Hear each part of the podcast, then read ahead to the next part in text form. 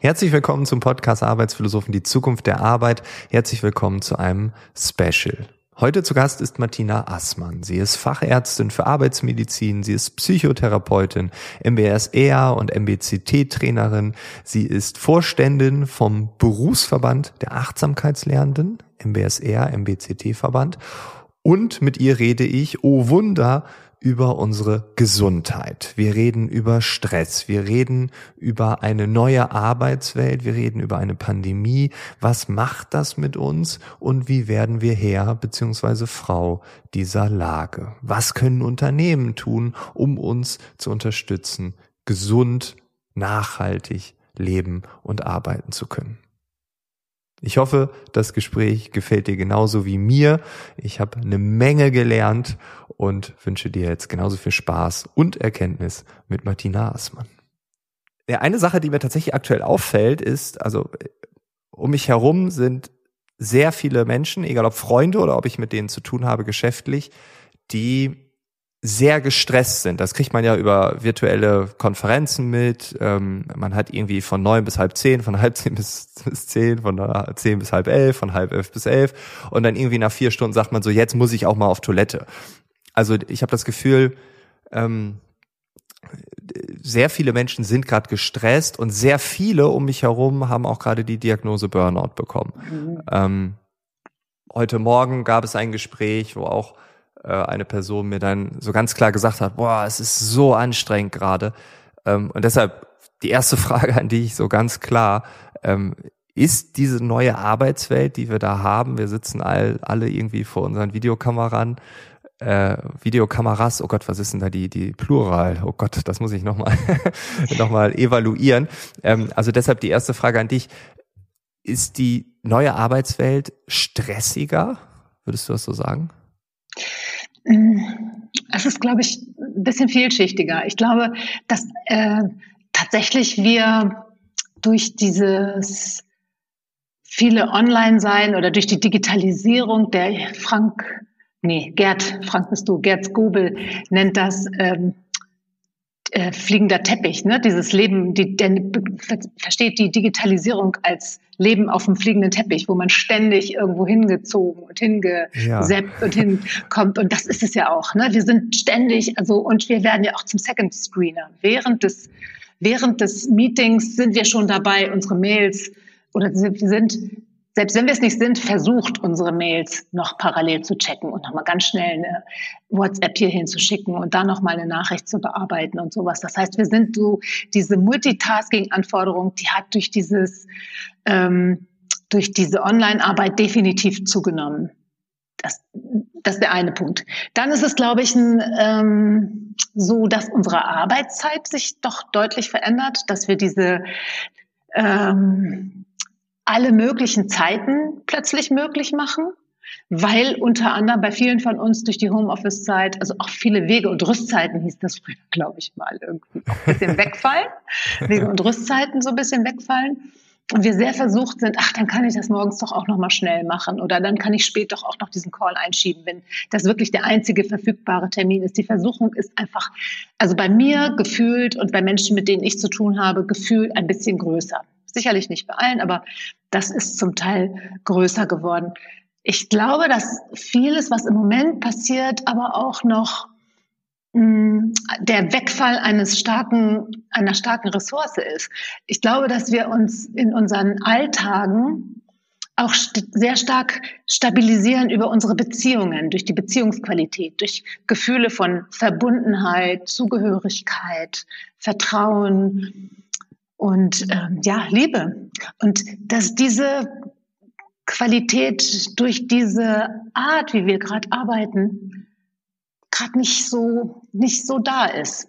Ne? Wir sehen uns irgendwie online. Das hat nicht die gleiche Qualität, als wenn wir in einem Raum sind. Wir, wir, wir führen bei Zoom wirklich andere Gespräche, auch in dieser Zeit, äh, in der Zeit des Smalltalks vorher. Wir führen definitiv andere Formen von Gesprächen, die sind persönlich, aber sie sind anders persönlich. Und ich glaube, dass ein großer Teil ähm, da jetzt pandemiebedingt oder durch die Digitalisierung, durch diesen Digitalisierungsschub eben halt auch dieser Teil wegfällt. Wir wissen das, wir wissen das aus den, von den Kindern und Jugendlichen, die in den Schulen, die, die zu Hause beschult worden sind, dass das ganz, ganz, ganz massive Probleme, psychische Probleme, psychische Verhaltensauffälligkeit bei sehr, sehr, ganz hohen Prozentsatz der Kinder ähm, bedingt hat, diese, diese, diese Bedingung, ne, dass das dazu gekommen ist. Und das hat bei uns nicht unbedingt Halt gemacht. Also erstens sind wir alle noch ein bisschen erschüttert und werden auch ständig weiter erschüttert. Zumindest mit diesem Gefühl von Unsicherheit. Wie geht das weiter? Wir haben heute Morgen habe ich ähm, einen Kongress irgendwie angesprochen, da würde einen Raum für November 2022 buchen wollen. Und so, oh, wie geht das eigentlich? Werden wir uns da wieder präsent sehen? Das wissen wir alle gerade nicht. Ne? Also das ist so eine ganze Gemengelage, auch, äh, auch weil dieses Gefühl von Unsicherheit, mit dem wir alle zu tun haben, sehr schnell Stress machen kann. Ne? Erstmal sagt uns Unsicherheit ja nur, wir wissen nicht, wie es geht. Aber wir neigen dazu, so wie wir funktionieren, schnell aus Unsicherheit auch Angst werden zu lassen. Und ja. Angst ist dann ein 1A-Stressgefühl, mit dem wir umgehen. Ne? Und das Gegenmittel wäre dann eben Vertrauen, Zuversicht, Zugehörigkeit. Und das fällt gerade ein bisschen weg. Ne?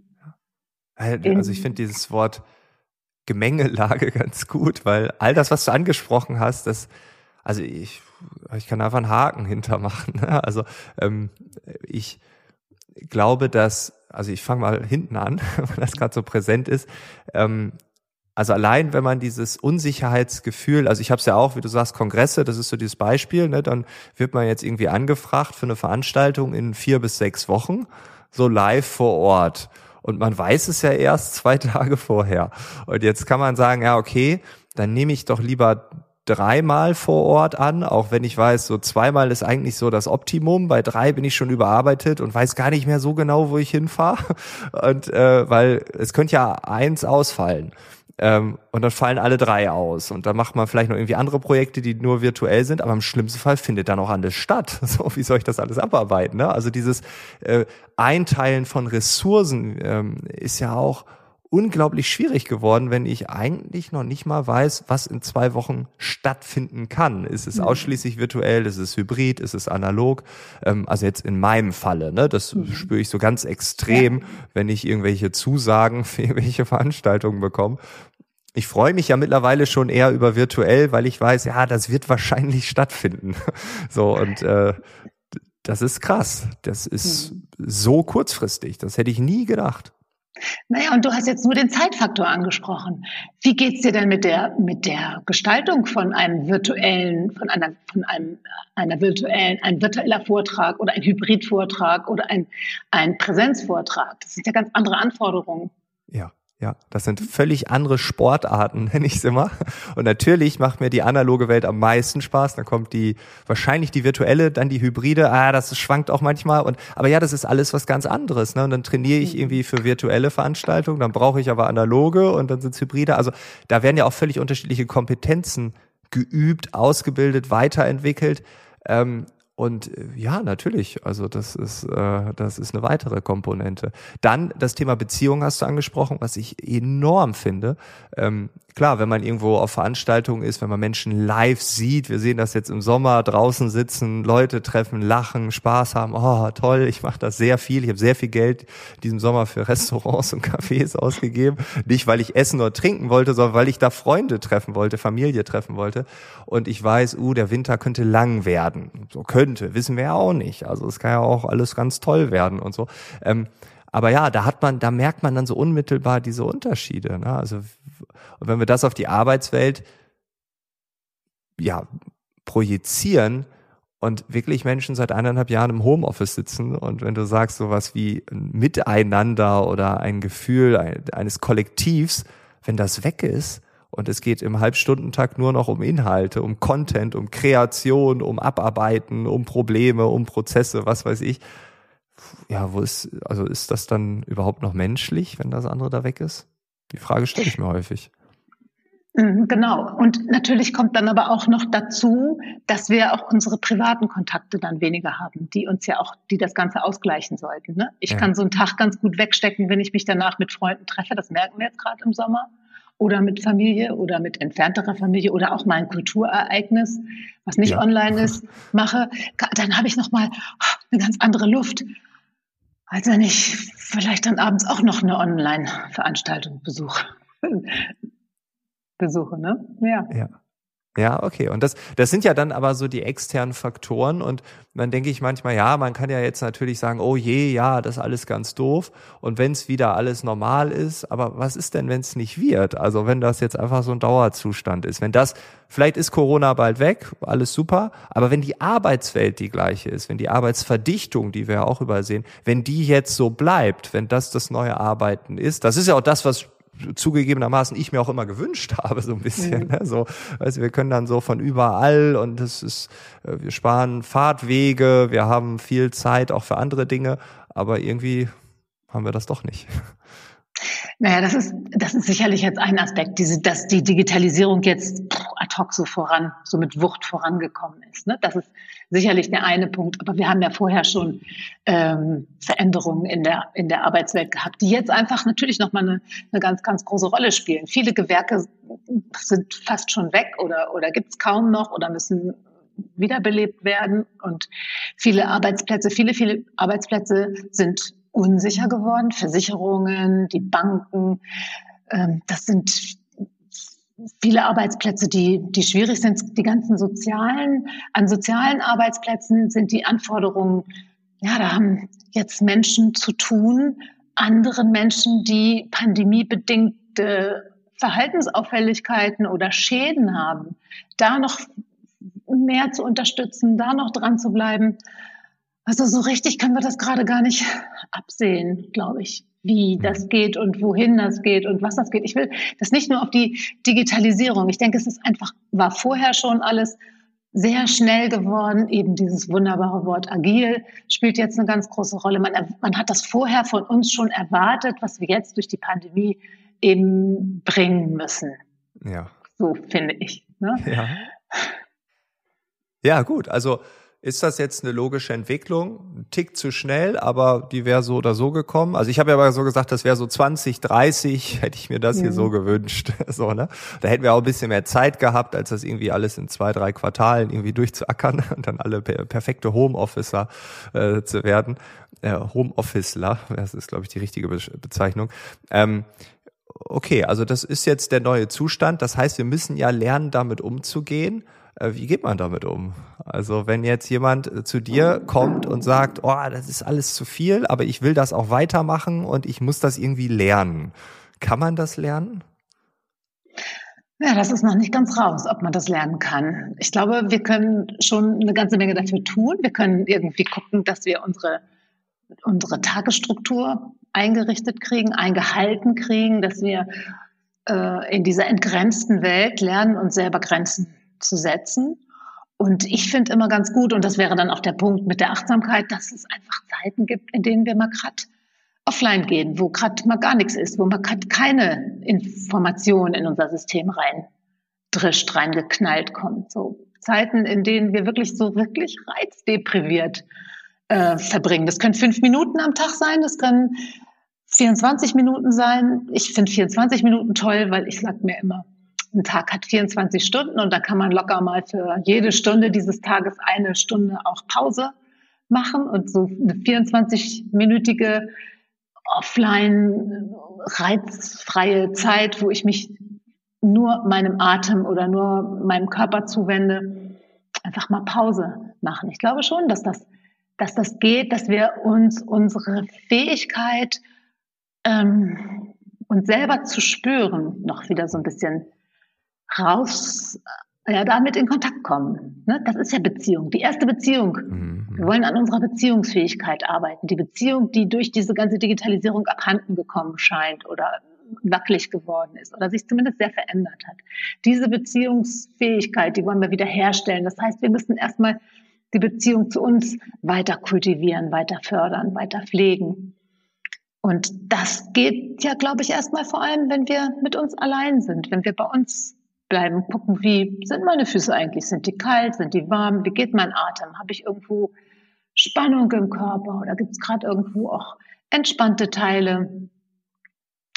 Dass man sich einfach immer nicht, ja, immer mal wieder, das kann sehr regelmäßig sein, das kann aber auch unregelmäßig sein und das muss auch nicht jetzt so eine Sitzmeditation sein, wo man 24 Minuten nichts anderes tut, als die Bauchdecke im Zentrum der Aufmerksamkeit zu haben. Da gibt es auch andere Strukturen und andere Möglichkeiten.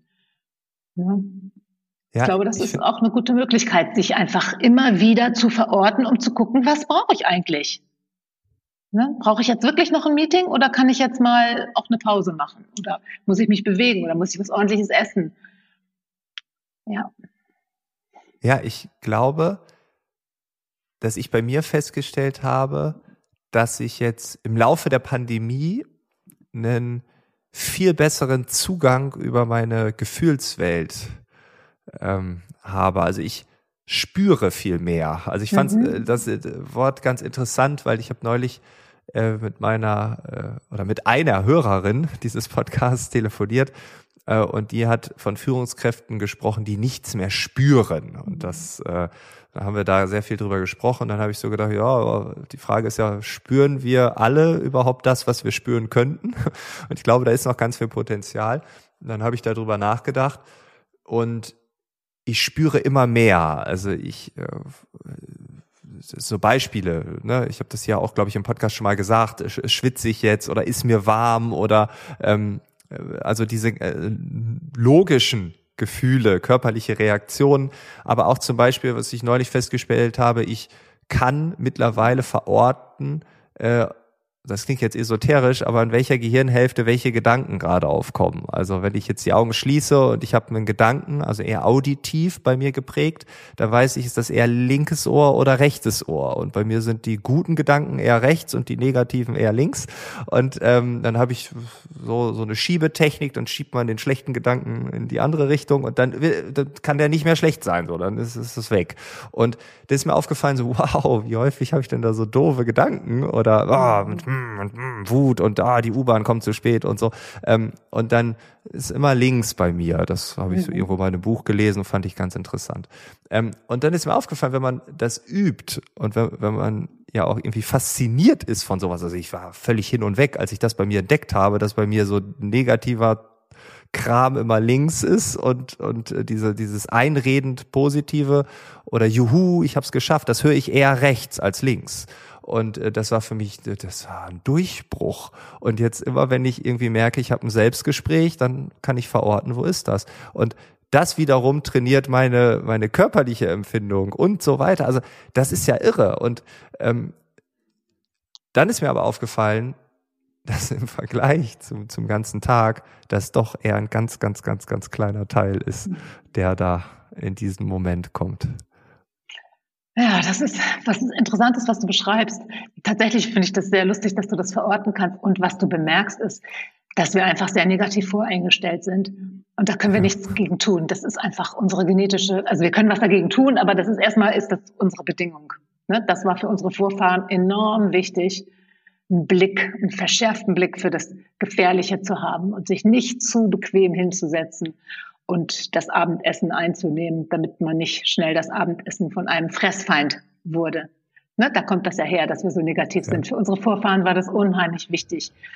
Ähm, und es war auch wichtig, als die Vorfahren dann in Gruppen zusammen waren und in Gruppen zusammen gelebt haben, sich auch sozial nicht daneben zu benehmen. Also das war wirklich wichtig, niemand anderem, also nicht keine Fehler zu machen oder was Doofes zu sagen. Man wurde schnell ausgegrenzt und Ausgrenzung ist immer noch das Schlimmste, was einem so passieren kann. Ne? Wir wissen, dass mhm. Menschen, die äh, ausgegrenzt werden, das Wort Mobbing taucht da manchmal auf, dass da bestimmte Gehirnareale aktiviert werden, die so vergleichbar sind mit, mit, mit körperlichen Schmerzen. Das ist das Schlimmste, was man machen kann. Und ein bisschen haben das, jetzt kommt nochmal wieder der, der, dieser, dieser Bogen da zur Pandemie. Ein bisschen haben wir das in der Pandemie alle gehabt, als wir so ausgegrenzt also uns da zu Hause auf uns zurückgeworfen leben mussten oder gelebt so haben. Massenmobbing dann. Massenmobbing, ja. ja, ja, genau. So eine, so eine Isolation, diese Isolationsgefühle, denen wir dann so ausgeliefert waren. Aber da wollte ich jetzt gar nicht drauf hinaus. Worauf ich hinaus wollte, war, dass du für dich jetzt eine Methode gefunden hast, ähm, erstmal zu bemerken, wie viel Negatives da ist und zu bemerken, es ist eben, also das Ganze, die Perspektive ist weit, es gibt beides. Es gibt das Negative und das Positive. Hm. Und hier geht es auch ein bisschen darum zu trainieren, finde ich, dass man neben dem Unangenehmen ein Und findet für das Angenehme. Also kein entweder oder, sondern ein hm? Und. Ja, okay, das ist genau. ganz wichtig, ja. Ne? Also ich bin sauer darüber, dass die U-Bahn jetzt weg ist oh, das ist ja auch echt ein frustriertes Gefühl. Und vielleicht sehe ich irgendwas Interessantes auf der Straße oder ich habe noch mal einen Moment Zeit, doch noch ein Telefongespräch zu führen, was ich am Bahnsteig schneller führen möchte als in der U-Bahn oder oder oder jetzt. Ne? So, dass es dieses, dieses und gibt. Also mit anderen Worten, dass wir unsere Perspektive einfach öffnen, dass wir nicht dieses negative Bildschirm füllend haben, oh je, die U-Bahn, jetzt ist sie weg, jetzt ist sie weg, sondern auch immer, hey, guck mal, was ist denn sonst noch los? Ne?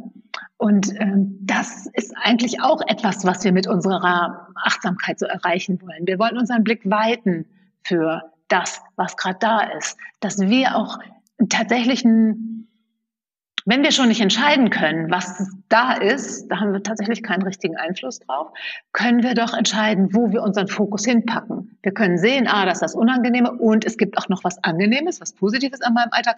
Und jetzt kann ich mich entscheiden, wo ich meinen Fokus hin tue. Ob ich den da bei dem Unangenehmen lasse und weiter rumlamentiere oder ob ich diesen Fokus nehme auf das, was ersprießlich, erfreulich, positiv, vielleicht sogar angenehm ist. Und das was da ist, ja, kultiviere, also nicht größer machen, nicht unbedingt größer machen, vielleicht mehr bewusster machen. Mhm. Hm? Größer machen, das wäre so Richtung positives Denken. Das wollen wir hier nicht. Es geht darum, dass das, was da ist, dass wir das auch wahrnehmen, dass wir das auch sehen. Und das braucht, dass wir einen frischen Blick haben für die Welt. Ne, und wenn wir auf unserem Autopilotenmodus laufen, morgens zur U-Bahn, du hast das U-Bahn-Beispiel angefangen, ich mache das jetzt gnadenlos. Müssen wir da durch.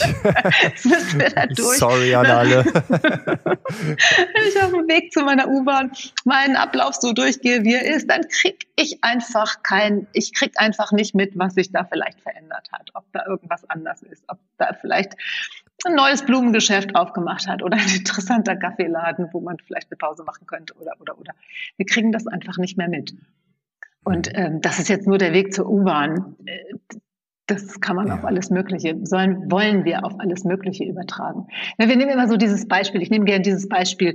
Ähm, es sind Ihnen zehn ähm, Arbeitsaufträge, sind Ihnen heute an Ihrem Arbeitstag gut gelungen und der elfte, der geht nun irgendwie schief. Und das war jetzt Freitagabend. Wie gehen Sie jetzt in Ihr Wochenende? So. Und dann sagen einfach alle, ja, klar. Ne? So. Diese zehn, die tun wir, die sind einfach weg, die, sind, die verpuffen. Und das haben wir ein bisschen in der Hand.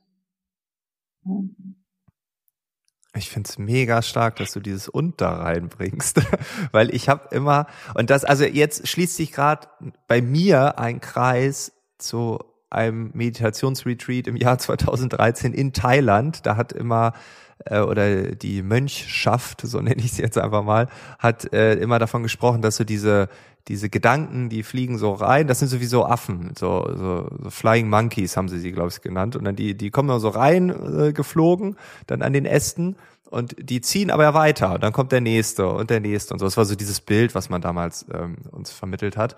Und und manchmal dann halten wir den so fest. So, der Affe will eigentlich weiter hüpfen, so der will sich weiter entlanghangeln und raus aus deinem Gehirn zum nächsten irgendwie. Und wir halten diesen Affen dann fest.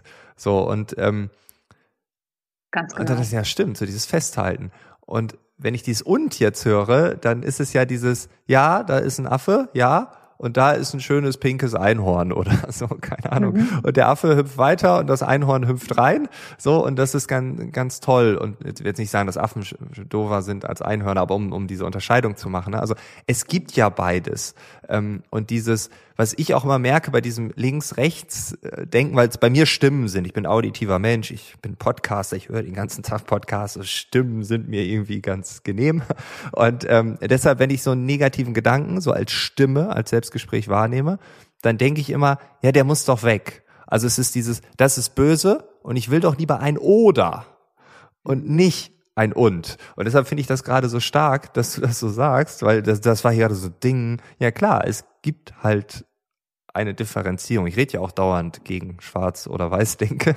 Und jetzt hier habe ich sie gerade angewandt. Ähm, und dann ganz interessanter Punkt, warum, warum wollen wir denn kein positives Denken? Das, äh, das hat mich gerade richtig getriggert, weil ist es dann dieses Überhöhende, dieses Weg von der Realität oder wie, wie so? Genau.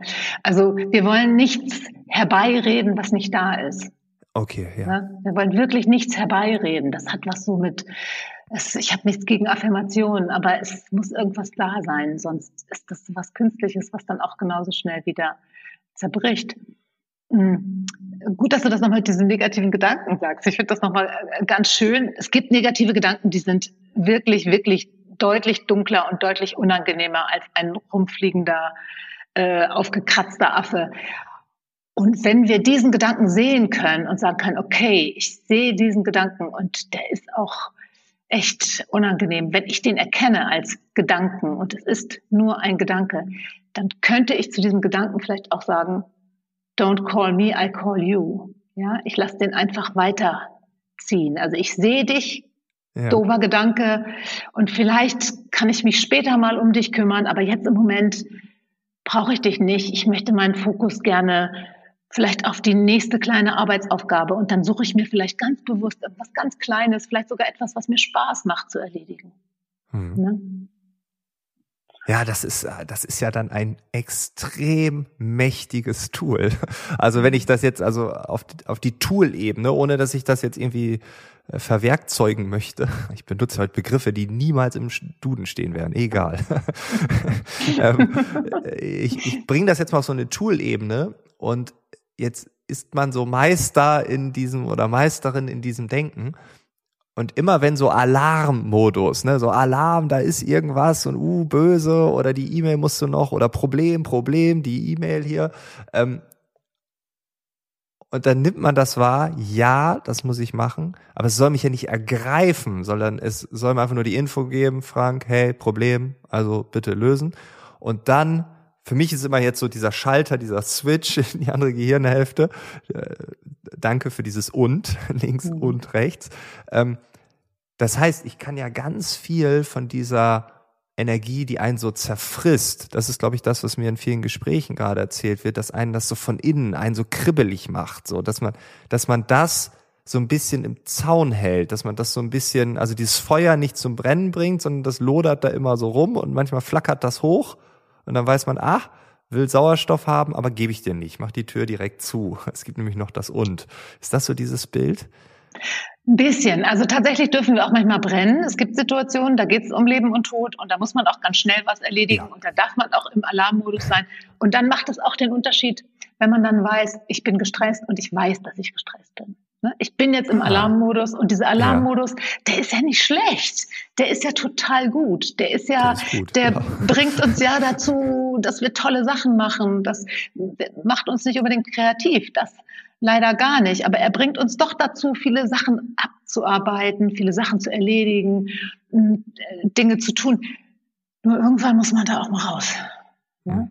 Und manchmal, und das ist, glaube ich, ähm, sowas, das kenne ich ganz gut, da bleibe ich dann in diesem Alarmmodus stecken, in diesem Modus, wie so ein, ja, das ist ja, ja dieses ja. Hamster-Ding. Und dann macht man dann, mache ich dann Sachen, die überhaupt nicht wichtig sind, mit diesem Dringlichkeitsanspruch, den ich aus dem Alarmmodus noch so mitgebracht habe und der überhaupt nicht mehr passt.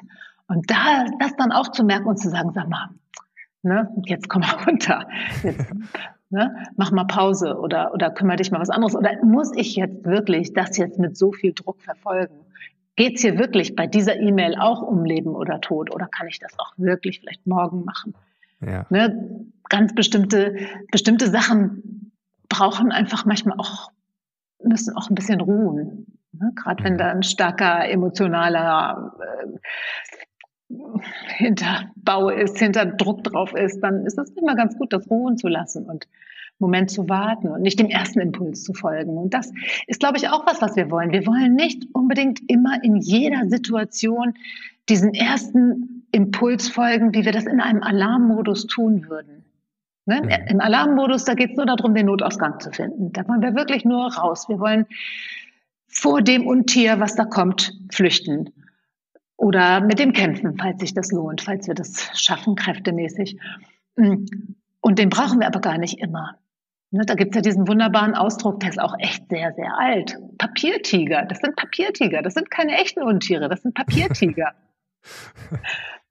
ne? ja. Und manche sind gar keine. Manche Anfragen, die so kommen, ich meine, das kennt doch jeder von uns, dass wir abends irgendwie mit schon erschöpftem Blick irgendeine Nachricht bekommen und irgendwas ganz Krasses da drin lesen und das dann auch beantworten und dann kommt dann irgendwie so äh, eine Antwort auch gleich irgendwie zurück und wenn man dann mit ein bisschen Ruhe raufguckt, hat man was ganz anderes da drin gelesen, als da endlich letztendlich drin stand und auch was ganz anderes beantwortet, als, beant als angefragt wurde. Also ich kenne das gut. Ja. Das ja, also ich, äh, das, ja, oder dieses Beispiel, keine Ahnung, es ist super wichtig und das muss jetzt innerhalb, kannst du das bis Freitag und so und man denkt so, oh, ich habe jetzt, es ist Donnerstagabend, ich habe nur noch morgen, dann bin ich im Urlaub und so und dann macht man das noch Samstagvormittag, so bevor dann der Urlaub dann wirklich beginnen kann. Dann kommt man nach zwei Wochen aus dem Urlaub wieder und mittendrin kam eine E-Mail, ja, wir haben uns doch für was anderes entschieden oder so, wo du denkst, was? So, ne? Also diese Situation hatte man ja auch oft, dass man dann was für die Katz macht ähm, und was du sagst mit mit Alarmmodus oder oder das das ist ja gut. Ich versuche das gerade so die, dieses andere Extrem. Ich also ich kenne es von von äh, als Ersthelfer oder Helfender ähm, bei Verkehrsunfällen. Da bin ich im Autopilot. Ne? Ich habe das mal bei der Bundeswehr gelernt, wie man sich dazu verhalten hat und äh, das ist einfach zack, zack. Ich hatte jetzt im, im, im Sommer jetzt auch so eine kleinere Geschichte und dann ist einfach wupp, los und zack. Und da würde ich ja, also auf der, auf, ne, übertriebenermaßen würde ich ja auch nicht erstmal im Auto bleiben, tief durchatmen und sagen, Frank, lass den Puls unten, alles alles muss in Balance sein. Würden wir auch nicht machen, sondern wir gehen raus, rennen dahin, helfen, rufen dabei die Polizei, die Feuerwehr, den Krankenwagen an. Ähm, und das sind ja Automatismen, wo man denkt, boah, wie geil ist das eigentlich, dass wir so reagieren. Aber ja, es macht überhaupt keinen Sinn, bei einer E-Mail äh, ähnlich zu reagieren. Ne? Und ähm, genau, ich finde diese, diese Kontraste immer ganz gut, wenn man das mal so andersrum denkt. Also äh, wird uns Ja, dann, und ja. die sind ja auch absolut gewollt. Ne? Anästhesisten und Ersthelfer werden speziell darauf trainiert. Da gibt es Auffrischungsübungen. Das wird so lange geübt, bis das da drin sitzt, bis das ein Autopilot ist, bis das ein ja. automatisiertes Verhalten ist. Und das, das braucht auch. Ne? Das braucht auch tatsächlich. Aber es ist nicht jeder Autopilot klasse oder toll. Und es gibt eben halt, wenn wir schon beim Autopiloten sind, wir haben auch viele Autopiloten in unserer individuellen Stressbewältigung, die nicht unbedingt gut sind. Ne, so eine gute, das weiß ja jeder, dass wir uns ordentlich ernähren sollen und dass wir viel Sport machen sollen oder uns bewegen sollen. Sport weiß ich noch gar nicht mal. Das weiß jeder. Und trotzdem, Leute, die zu mir kommen, die sitzen da, da mit so einem Gesicht, als wenn sie auf was Saures gebissen haben, voller Schuld und Scham und sagen, ja, ich weiß, ich müsste, aber dann sind es dann abends doch die Chips und das Netflix. Und ne, das sind halt auch Autopiloten. Verhaltensgewohnheiten, von denen wir denken, dass sie uns gut tun und die auch ihre Berechtigung haben und die uns auch mal gut tun. Aber wenn die dann so exzessiv betrieben werden, dass man nichts anderes mehr hinkriegt, dann tut es einfach auch nicht mehr gut. Und die darf man dann auch mal hinterfragen und durchbrechen, ob das so sein muss. Und dann sind es nicht nur die Gedanken im Moment, sondern auf der Metaebene und darüber und so weiter. Und also, äh, also wenn du es jetzt zusammenfassen müsstest, ist dann alles Achtsamkeit? Nee, gar nicht. Achtsamkeit ist ein Instrument, um uns daran zu erinnern, an welcher Stelle wir uns gesundheitsförderlich verhalten können. Ja. Ne? Also Achtsamkeit ist ein Instrument. Ich glaube, dass es auch andere Instrumente gibt. Aber ich bin jetzt nun mal Achtsamkeitslehrerin und ich mag das und ich schätze das. Und das hat mein Leben komplett verändert und verändert es auch immer noch. Ich mag das einfach sehr gerne. Und ich glaube daran, dass die Achtsamkeit, dieses Innehalten, dieses bei mir sein, bei meiner Beziehung zur Umwelt sein, tatsächlich ein gutes Instrument zu gucken ist, was führe ich mir zu und was, womit, wo geht meine Energie, meine Aufmerksamkeit hin und welche Energie und was kommt in, was fließt in mich rein, was, was nehme ich zu mir an Informationen, an Essen, Trinken. Ähm, und die Achtsamkeit bietet da einfach ein, du hast das Wort Tool vorhin so gesagt, ja, das ist ein, ein Tool, was mich zu einer Haltung bringt. Hm? Eine Haltung, zum Beispiel eine, einen gesundheitsbewussten Umgang auch mit Grenzen zu finden. Zu sagen, puh, jetzt war ich sieben, acht, neun Stunden online, jetzt brauche ich wirklich eine Pause. Was am Anfang, als das umgesetzt wurde im März 2020, als von einer Minute auf die andere alles auf online ging, da habe ich gerade mal so drei Sessions online machen können. Danach war ich platt. Ich konnte dann nicht mehr. Wir haben ja auch gelernt. Ich habe auch, ich zum Beispiel habe ganz viel gelernt, in Gesichtern zu lesen. Also die Informationen über die Gefühle von meinem Gegenüber, die ich sonst über meinen eigenen Körper gespürt habe, die habe ich gelernt aus den kleinen, aus den kleinen Kacheln, aus dem Gesicht, aus der Körpersprache zu lernen. Das habe ich tatsächlich gelernt, wie eine neue Sprache. Ich glaube, das haben andere auch getan. Ne? Wir haben viele Gewohnheiten da verändert, aber ich bin nicht sicher, ob wir alle mitgelernt haben, ähm, uns bewusst, ja, bewusst damit umzugehen. Das, hm. Da bin ich nicht so ganz sicher. Hm? Oder da ist noch. Luft nach oben, so kann man das vielleicht auch sagen.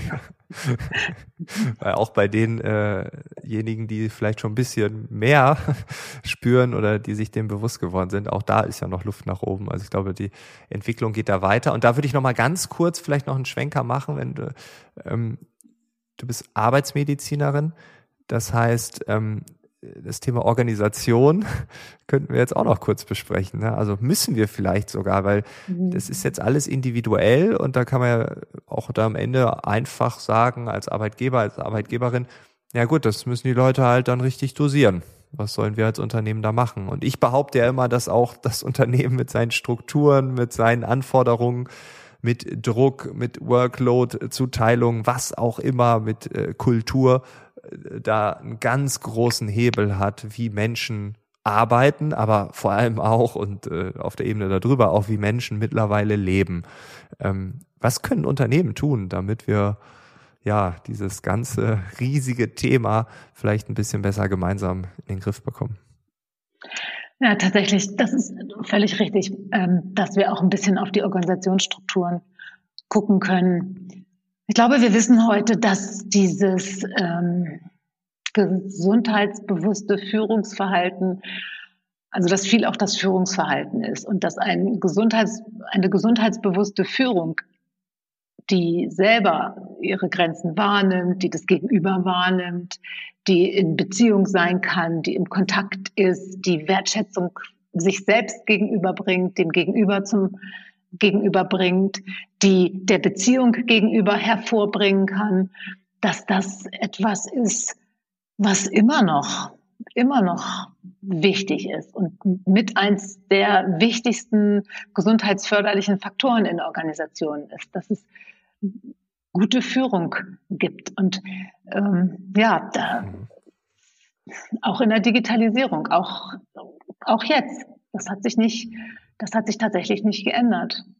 Ne, wenn ich einen Vorgesetzten habe, der rund um die Uhr online ist, äh, oder ich habe ja früher viel für die Schulbehörde gemacht und dann hieß es immer, der Schulleiter, der schläft in der Schule, weil das Auto ist morgens schon da um sieben und das ist abends da. Es hieß immer, die Schulleitung schläft in der Schule, weil die Autos sind dann da immer. Und das galt ja auch lange als sehr, sehr cool, viel zu arbeiten. Das darf man echt nicht vergessen dass dieses und gilt vielleicht immer noch ein bisschen. Ich glaube, ja, es gibt immer, immer noch, noch Berufe, wo das immer noch ja, cool ist, viel zu arbeiten. Ja. Mhm. Genau. Also ich merke, dass es so eine Art Gegentrend gibt. Ähm, gleichzeitig kommt es aber echt auf die Branche, auf den Kontext an. Es ist auch, glaube ich, eine Gehaltsfrage. Also wenn man jetzt äh, in bestimmten Berufsgruppen, die eher ähm, im niedrigeren Lohnbereich sind, dann erzählt, man hat eine 20-Stunden-Woche oder so und kann ja super davon leben, äh, dann würden die wahrscheinlich sagen, ey, sorry, wir nicht, wir können hiervon schon fast gar nicht leben. Ähm, und diese, dieses heroische, die, diese Person, die 100 Stunden die Woche arbeitet und dann äh, von allen diesen Ruhm bekommt, das ist, glaube ich, in vielen Unternehmen noch irgendwo da. Aber ja, also ich sag mittlerweile meine Meinung zu sowas und äh, merke dann, wie schnell die dann auch switchen. Also äh, das äh, finde ich dann auch ganz interessant, wenn man mal so so vier Augengespräche führt und jemand erzählt, oh, ich arbeite richtig viel und so und dann sage ich so, ich finde das gar nicht cool. Ich versuche ja das Gegenteil zu machen. Und ich weiß nicht, hast du dran gedacht, so wie das auf lange Sicht und so, und da stellt man ein paar Fragen, vielleicht auch, wie man sich das Privatleben vorstellt und so weiter. Und viele knicken dann auch ein und sagen, ja, nee, an sich hast du ja recht und so. Aber die Bestätigung gibt's nun mal im, innerhalb der Organisation und da hängt man nun halt jeden Tag zwölf Stunden rum. Und wenn man dann mal kurz mit mir einen Kaffee trinkt oder mit anderen, die das nicht so toll finden, dann ist das ja auch nur ein, kalter Tropfen auf den heißen Stein. Vielleicht aber ja mit ein bisschen Impact, dass dann doch äh, sich was verändert. Aber prinzipiell würde ich schon sagen, dass dieses arbeite viel, dann bist du viel, das ist schon noch die Dominanz, würde ich sagen. Der, lustigerweise, ich habe eben gerade, als du gesprochen hast, auch ein bisschen drüber nachgedacht. Du hast ja ganz tolle Beispiele auch in deinem Podcast von Menschen, die das auf tolle Weise anders äh, planen und auch anders machen, anders umsetzen. Ich habe gerade noch mal so auch bei mir selber so ein bisschen nachgedacht bei den Menschen, die ich so kenne, ob das auch ein Generationsthema ist ich habe auch viele junge Leute hier, die ich begleite, die dann auch die Achtsamkeit wirklich sozusagen zum äh, Enhancement fast benutzen. Fast benutzen, um dann noch besser funktionieren zu können, um sich noch besser konzentrieren ja. zu können, um noch besser arbeiten zu können. Und die das auch ganz normal finden, dass sie jetzt, sie sagen dann, ich mache jetzt ganz, ganz viel und ganz, ganz doll und dann ruhe ich mich irgendwann aus. Und ich, das stimmt, ich sehe das auch nicht ich höre auch, dass es auf der, auf, auf so einer heimlichen Ebene oh, immer noch cool ist, viel zu arbeiten. Immer noch auf einer geheimen Weise. Ich muss da noch mal drüber nachdenken, ob das auch genetisch bedingt ist. Ich muss da noch mal drüber nachdenken, ob das vielleicht für unsere Vorfahren, dass das die Stärksten waren, dass das die Stärksten waren, die, die sich für die Gemeinschaft so aufgeopfert haben, ob das vielleicht die die Alpha, ich, ich weiß es nicht, ich muss da mal richtig noch mal in Ruhe drüber nachdenken. Ich könnte mir vorstellen, dass das etwas ist, was ganz tief in uns drin steckt. Ich glaube nicht, dass das etwas ist, was wir antrainiert bekommen haben. Wobei es gibt ja auch Kulturen, wo das überhaupt nicht der Fall ist. Nein, ich glaube, es gehört schon so zu unserer Leistungsgesellschaft, dass wir dazu neigen, Unsicherheit, Ängste mit mehr arbeiten und Perfektionismus zu beantworten. Und wenn wir dann in der Perfektionismus-Schleife einmal angekommen sind, dann werden wir ja von den Ängsten wieder verfolgt. Das könnte nicht gut genug gewesen zu sein und dann strengen wir uns wieder mehr an. Und das ist so ein Teufelskreis, diesen ähm, Selbstzweifler-Teufelskreis, so nennen wir den. Und das ist ein ganz, ganz starker, eine ganz, ganz starker Motor für diese ganze Burnout-Entwicklung tatsächlich. Das, da bewegt sich alles zwischen diesen, ich beantworte jede Unsicherheit mit besser, höher, weiter. Und dann kommt die Angst wieder und so weiter. Und diese, diesen Teil, wo wir uns beruhigen, wo wir uns zugehörig fühlen, wo wir uns mit Freunden treffen und austauschen, den vernachlässigen wir dann. Hm.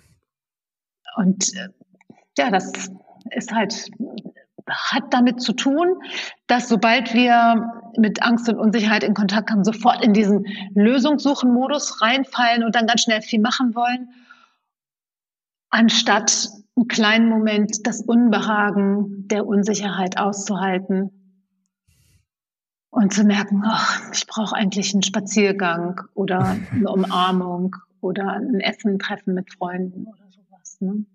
Diesen, die, das nehmen wir uns oft oft nicht. Und da könnte auch zum Beispiel die, oder da versuche ich die Achtsamkeit immer anzubringen, dass man an dieser Stelle lernt, richtig systematisch lernt, dieses Unbehagen so ein bisschen ja, auszuhalten, zu lernen, damit umzugehen, einen anderen Umgang damit zu finden, als sofort mit einem neuen Informationsschub, mit einer neuen SMS, mit was zu essen, was zu trinken, sofort wieder vollzustopfen, zuzukleistern, sondern im Moment diese Lücke des, ja, diese Lücke mal einen Moment zu lassen.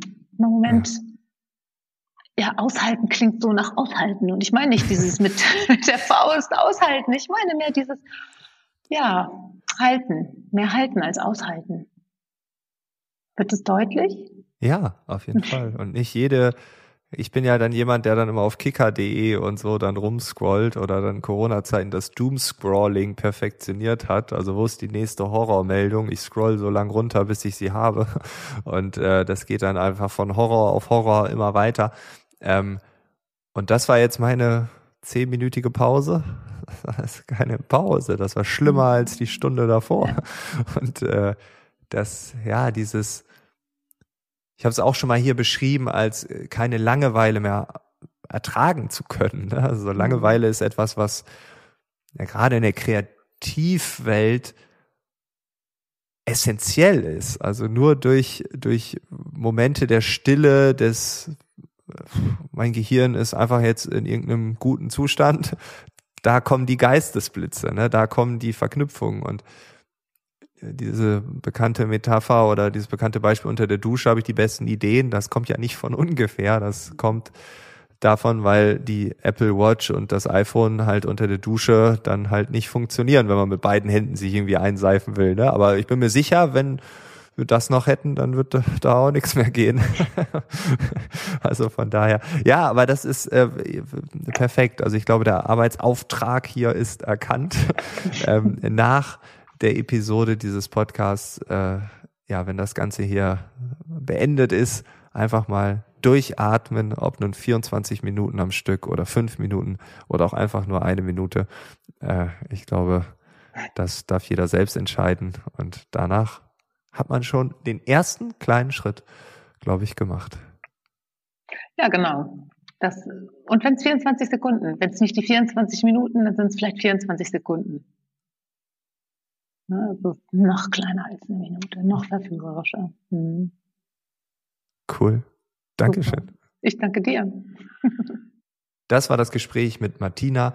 Alle Infos zu ihr sind natürlich, ja, wie immer, in den Shownotes hinterlegt. Wir hören uns in der nächsten Woche wieder. Dann haben wir ein weiteres Special. Ich würde mich freuen, wenn du dann wieder dabei bist. Bis dahin, alles Gute. Ciao.